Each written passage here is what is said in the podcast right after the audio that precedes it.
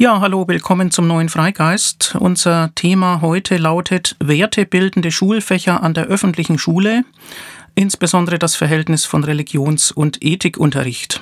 Wertebildende Schulfächer, woher kommen Werte, welche Rolle spielen sie in der Erziehung? Ähm, muss es dafür überhaupt spezielle Schulfächer geben?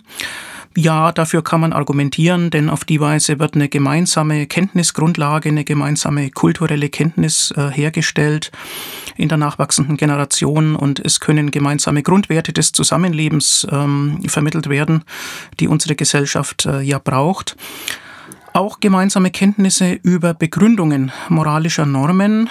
Ähm, das ist ja nochmal unabhängig davon, welche dieser Begründungen man persönlich teilt und äh, für sich als verbindlich erachtet. Das ist dann eben stark weltanschaulich gefärbt.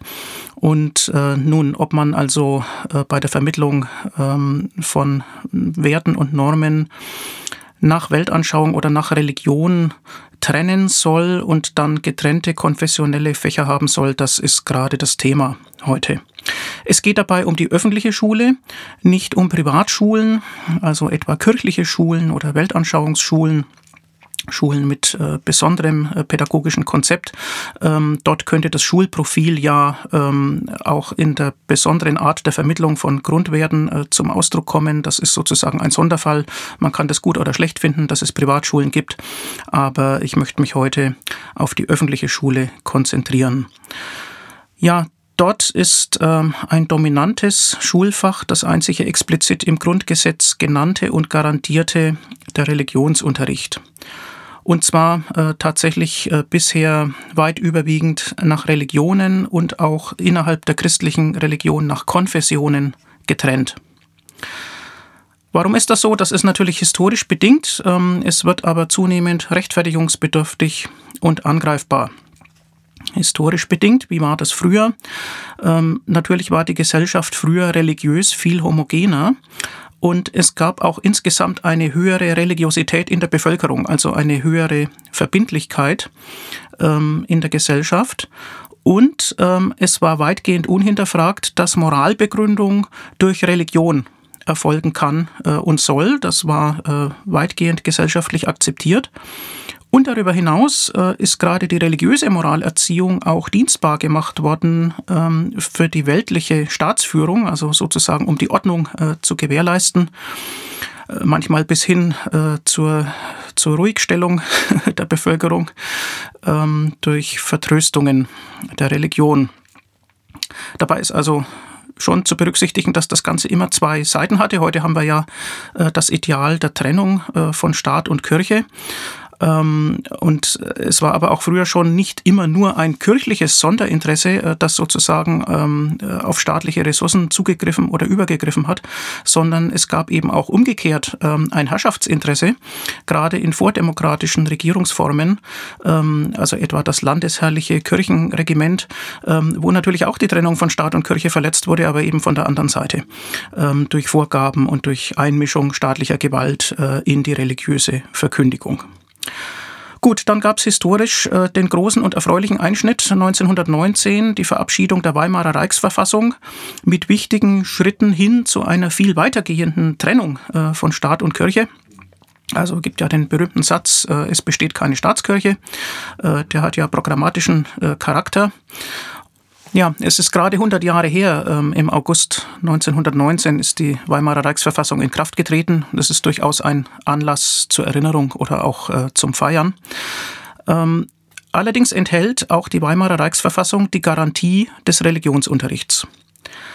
Das wurde dann äh, in einem anderen Artikel übernommen im Grundgesetz 1949, der berühmte Artikel 7 Absatz 3. Das ist die zentrale Rechtsnorm, die die Sonderstellung des konfessionellen Religionsunterrichts äh, begründet. Und es mag sinnvoll sein, dass ich diesen Artikel, den Absatz 3, zitiere, der lautet. Der Religionsunterricht ist in den öffentlichen Schulen, mit Ausnahme der bekenntnisfreien Schulen, ordentliches Lehrfach. Unbeschadet des staatlichen Aufsichtsrechtes wird der Religionsunterricht in Übereinstimmung mit den Grundsätzen der Religionsgemeinschaften erteilt. Soweit also der Artikel 7 Absatz 3. Hinzu treten dann Landesverfassungen und Schulgesetze, Aber das führt eben dazu, dass der Religionsunterricht ähm, der Normalfall ist, ähm, und zwar inhaltlich verantwortet von den jeweiligen Religions- und Weltanschauungsgemeinschaften. Ähm, bei Weltanschauungsgemeinschaften gibt es gelegentlich die Gleichstellungsproblematik. Die sind nach Grundgesetz gleichzustellen. Das heißt, die haben dann dasselbe Recht ähm, auf ihr eigenes äh, wertebildendes Schulfach. Und äh, gemeint ist tatsächlich ein Unterricht, der bekenntnisgebunden ist, in dem Sinne, dass es eben nicht nur eine neutrale oder distanzierte Wissensvermittlung ist, sondern dass es äh, tatsächlich darum geht, aus der Binnensicht der jeweiligen Religion oder Weltanschauung die Sichtweisen zu verbreiten. Es gibt Ausnahmen ähm, bundesweit, insbesondere in Bremen, äh, in Berlin und Brandenburg. Das liegt an der sogenannten Bremer Klausel, weil es dort bereits andere landesrechtliche Regelungen gab, als das Grundgesetz in Kraft getreten ist. Dort sind die Verhältnisse also etwas anders. Und es gibt eine weitere, ähm, ja bisher nur formale Ausnahme, das stand ja im Text, nämlich die bekenntnisfreien Schulen. Die sind ausgenommen. Ähm, ja, allerdings, es gibt keine bekenntnisfreien Schulen äh, bisher. Das ist äh, über Jahrzehnte vernachlässigt worden und ist sicherlich ein interessanter Punkt. Und man kann allerdings fragen, ähm, wenn man den konfessionellen Religionsunterricht äh, fundamental reformieren oder gar abschaffen wollte, ob es denn dann klug ist, über so eine Sonderklausel zu gehen und äh, sozusagen die Ausnahme dann zum Normalfall aufzublasen oder ob es dann nicht naheliegender wäre, einfach den Artikel 7 Absatz 3 äh, zu ändern oder zu reformieren oder anders zu interpretieren. Ähm, manchmal werden Rechtsnormen ja in der Deutungsgeschichte über Jahrzehnte letztlich auch inhaltlich äh, geändert. Allerdings ist die überwiegende Mehrheitsmeinung der Fachjuristen, äh, dass so etwas wie ein neutraler Religionskundeunterricht oder auch ein, ja, sozusagen ein Unterricht, wo alle gemeinschaftlich ähm, über Werte und Normen unterrichtet werden, eigentlich nicht das ist, was von Artikel 7 Absatz 3 gemeint ist und dass das äh, sozusagen den Radius möglicher Umdeutungen überschreiten würde. Das ist also möglicherweise kein gangbarer Weg.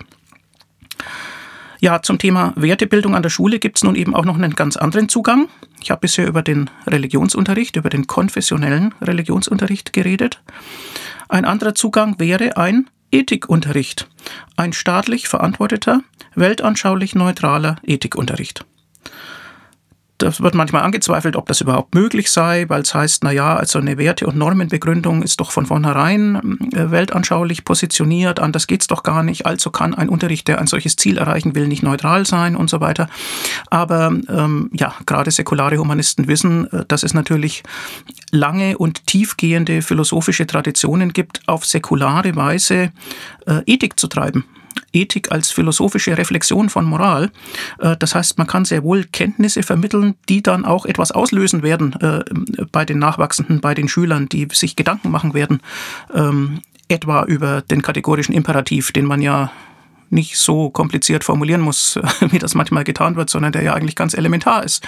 Ähm, nämlich im Wesentlichen den anderen als gleichwertig und auch dessen Interessen als prinzipiell gleichberechtigt mit den eigenen zu betrachten. Ja, ein solcher Ethikunterricht könnte natürlich auch über Religionen, ähm, also auch über alle Weltanschauungen Kenntnisse vermitteln. Das heißt, Religionskunde im Sinne von Kenntnisvermittlung wäre durchaus dabei. Ähm, das ist immer wichtig zu betonen, weil es immer Menschen gibt, die sagen, ja, wenn es den Religionsunterricht nicht mehr gäbe, dann geht ja das Wissen über Religion und damit das Wissen über unsere ureigenste Kulturgeschichte verloren. Nein, das muss nicht sein. Wissensvermittlung ist immer möglich, das muss nicht ein konfessioneller Religionsunterricht sein. Man könnte plakativ sagen, Religionskunde in diesem Sinne verhält sich zum bisherigen Religionsunterricht wie Religionswissenschaft zu Theologie. Ja, man kann natürlich Religion als Phänomen untersuchen, einordnen und dort Kenntnisse erhalten, ohne dass man sich die Bekenntnisgebundenheit der Theologie zu eigen machen muss. Ja, jetzt kann man fragen, ähm, ist denn beides miteinander vereinbar? Kann man beides haben? Einen Religions- und Weltanschauungsunterricht einerseits und einen neutralen Ethikunterricht andererseits. Ähm, wenn einem an beiden was liegt, könnte man ja äh, sozusagen die, die Frage stellen, ob man nicht das Beste beider Welten irgendwie verbinden kann. Und da gibt's, ähm, naja, ich würde sagen, einen guten und einen schlechten Weg. Erst den guten Weg, das ist das Berliner Modell. Äh, in Berlin gibt es einen äh, verpflichtenden, integrativen Ethikunterricht für alle. Das ist einer pluralistischen Gesellschaft angemessen. Ähm, das ist sinnvoll. Und in Berlin gibt es dann die freiwillige Zusatzmöglichkeit, einen Religionsunterricht oder dort eben auch ähm, humanistische Lebenskunde als ein im Kern weltanschaulich geprägtes Fach, das vom Humanistischen Verband verantwortet wird, äh, zu besuchen. Das ist aber nicht Pflicht. Und das ist sozusagen nicht die erste Option, sondern die erste Option ist, dass der Staat sicherstellt, ähm, dass die verschiedenen gesellschaftlichen Milieus von Anfang an in der Schule lernen, sich zu verständigen. Deswegen Ethikunterricht für alle. Der zweite Weg, da würde ich sagen, ein schlechter Weg, aber ähm, es ist die Rechtslage hier in Bayern. Da gibt es auch einen Ethikunterricht. Aber dieser Ethikunterricht hat den Charakter eines Zwangsersatzfaches. Wer sich von allen konfessionellen Fächern abmeldet bzw. dort nicht anmeldet, ähm, der muss dann den Ethikunterricht besuchen. Also das ist gewissermaßen das, ja, das Fach für den Rest. Ähm, und auch die Ausbildungsgänge sind nicht in gleicher Weise äh, äh, professionell, sind nicht gleichwertig zu anderen Schulfächern. Ähm, das heißt, es hat tatsächlich den Charakter des, des Auffangfaches und ähm, es ist eben, es genießt nicht das Ansehen, ähm, das Ethik eigentlich verdient. Äh, Ethik ist ja etwas, was alle betrifft. Aber in, nach diesem Modell ist es eben gerade kein Ethikunterricht äh, für alle, sondern für die, äh, die sich entweder nicht einer Religion zuordnen wollen oder für die es eben kein eigenes weltanschauliches Fach gibt. Ein problematischer Weg. Ja, ich sollte vielleicht ähm, einfach nochmal die Kritikpunkte zusammenfassen. Ähm, Kritik am Status quo, inwiefern ist der traditionelle konfessionelle Religionsunterricht denn unter Druck äh, geraten? Ja, das erste Argument ist natürlich, ähm, dass die Säkularisierung und Pluralisierung in der Gesellschaft dazu führt, äh, dass diese religiösen Moralbegründungsmodelle nicht mehr, jedenfalls nicht mehr für alle in der gleichen Weise äh, Überzeugungskraft und Bindekraft entfalten können. Ähm, das heißt, wer die Gesellschaft zusammenhalten will, wer Werte wirklich verankern will, ähm, der sollte das äh, integrativ tun. Das zweite Argument kommt aus Kontexten des Religionsunterrichts selbst heraus.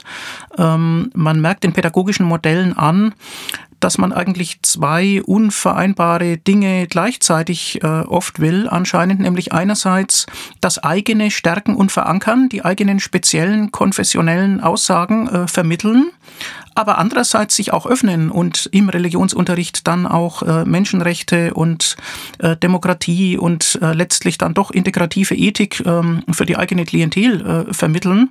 Und das führt natürlich zu einem Spagat es ist auch insofern schwierig, als ja die Zuständigkeit äh, der Kirchen ähm, für das Lehrpersonal dazu führt, äh, insbesondere in der katholischen Kirche, dass dann das Arbeitsrecht wirksam wird, dass also die Lehrkräfte bis ins Privatleben hinein äh, die Vorgabe bekommen, sich mit den, ähm, ja, mit den Glaubensvorgaben, mit den Vorschriften zum Lebenswandel ihrer entsprechenden Kirche zu identifizieren, das auch vorzuleben also ein problematisches Modell an einer staatlichen Schule, wo ja äh, also tatsächlich der, der Staat, die demokratische Gesellschaft, der Dienstherr äh, sein sollte. Ein weiteres Problem ist natürlich, dass es die religiösen und weltanschaulichen Minderheiten gibt, ähm, die dann oftmals durch den Rost fallen, äh, die dann eben nicht ihr eigenes Fach haben, was auch organisatorisch schwierig wär, wäre, ja, wenn also kleine Gemeinschaften dann ebenfalls alle parallel an der Schule ihre Schulfächer haben wollten. Äh, das wird eben zunehmend äh, schwierig und unrealistisch. Und dann kommt ein wesentlicher pädagogischer Punkt dazu, ähm, nämlich die Durchführung nach konfessioneller Trennung heißt eben gerade, dass man den Klassenverband auseinanderreißt, ähm, dass es eben keinen gemeinsamen Unterricht gibt und alle merken eben, sie werden getrennt, sie werden sortiert. Ähm, ja, bei einem Thema noch dazu, das letztlich gesellschaftlich ja den Zusammenhalt ähm, gewährleisten soll. Das hat ja was Paradoxes. Ähm, sehr schwierig. Das sind die kritischen Argumente, warum es mit diesem nach Konfessionen sortierten Unterricht so wohl nicht weitergehen sollte. Ich orientiere mich bei dieser Aufzählung an zwei Schriften eines Theologieprofessors. Das möchte ich an dieser Stelle ausdrücklich erwähnen. Sehr bemerkenswert. Äh, Professor Hartmut Kress, Sozialethiker in Essen, hat äh, zum einen 2019, also erst jüngst, einen Text verfasst in der Zeitschrift für Rechtspolitik im Heft 1 unter dem Titel Konfessioneller Religionsunterricht oder Pluralismus adäquater Ethikunterricht. Fragezeichen. Das sind nur dreieinhalb Seiten. Die haben es aber in sich. Denn er schreibt zum Beispiel explizit, 100 Jahre nach Weimar ist es an der Zeit, ein Schulfach Ethik einzurichten, an dem alle Schüler gleicherweise teilnehmen. Das ist ja durchaus ähm, bemerkenswert äh, für einen Theologen.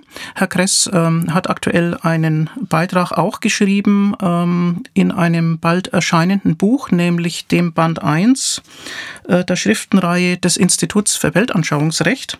Schriften zum Weltanschauungsrecht, äh, Band 1. Das wird herausgegeben von Jacqueline Neumann, Gerhard Czermak, Reinhard Merkel und Holm Putzke.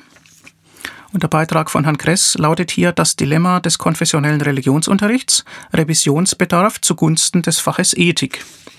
Und ähm, er schreibt dort unter anderem, angesichts des Problembündels, also das ist das, was ich äh, geschildert habe, sozusagen die, die kritischen Argumente, ähm, sollten rechtspolitisch substanzielle Reformen eingeleitet und anstelle des konfessionellen Religionsunterrichts ein religions- und konfessionsübergreifendes Fach Ethik als Pflichtfach eingeführt werden. Religiöse Themen können im Fach Ethik religionskundlich und religionsvergleichend äh, miterörtert werden. Zitat Ende sehr bemerkenswert. Das ist eine humanistische Auffassung. Das scheint mir einen modernen, einen zeitgemäßen Stand äh, der Debatte wiederzuspiegeln. Äh, Herr Kress fährt an anderer Stelle noch fort, äh, dass diese Entwicklung überdies in der Binnenlogik der Bonner Verfassung folgerichtig wäre, weil ja im Grundgesetz schon weniger ähm, Garantien für die Kircheninteressen vorliegen, als es noch in der Weimarer Reichsverfassung war. Ähm, also insbesondere ist der Bestand der theologischen Fakultäten nicht mehr explizit mit Verfassungsrang äh, garantiert. Ähm, also das ist sozusagen diese Logik, die durch den Satz, es besteht keine Staatskirche, also das Ziel einer Trennung der Sphären von Staat und Kirche vorgegeben ist. Und äh, da würde sich das einfügen. Da hat Herr Kress natürlich recht.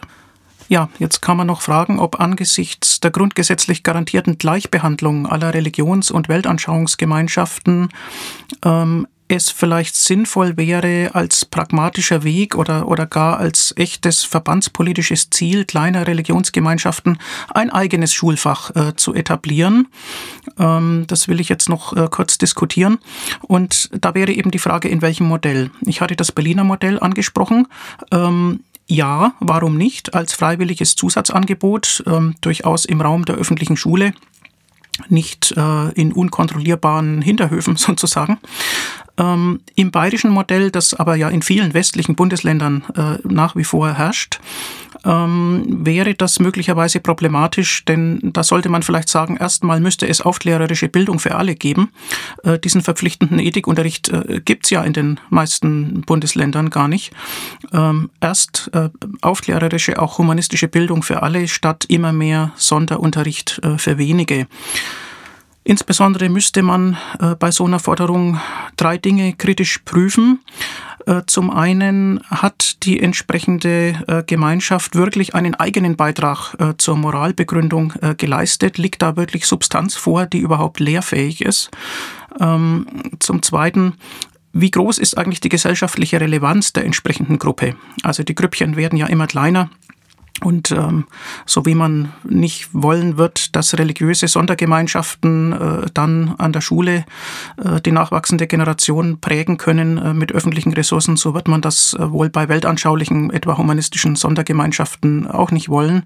Äh, man könnte also sagen, mindestens ein Promille der Bevölkerung äh, sollte der entsprechenden Gemeinschaft dann schon angehören. Das wären also in Bayern zum Beispiel 8000 oder 9000 äh, Mitglieder.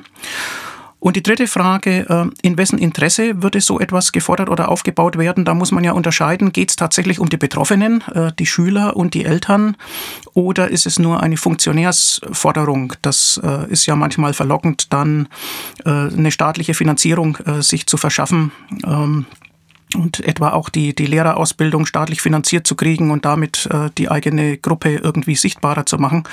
Äh, da muss man eben sagen, was von der Gesellschaft als Ganzes finanziert wird, äh, das sollte auch für die Gesellschaft als Ganzes nützlich sein. Ähm, Also ich plädiere für eine Logik äh, der Gemeinschaft, nicht eine Logik äh, der Spaltung, auch bei diesen weltanschaulichen Schulfächern. Das scheint mir eine ja, zukunftsfähige und glaubwürdige humanistische Position zu sein.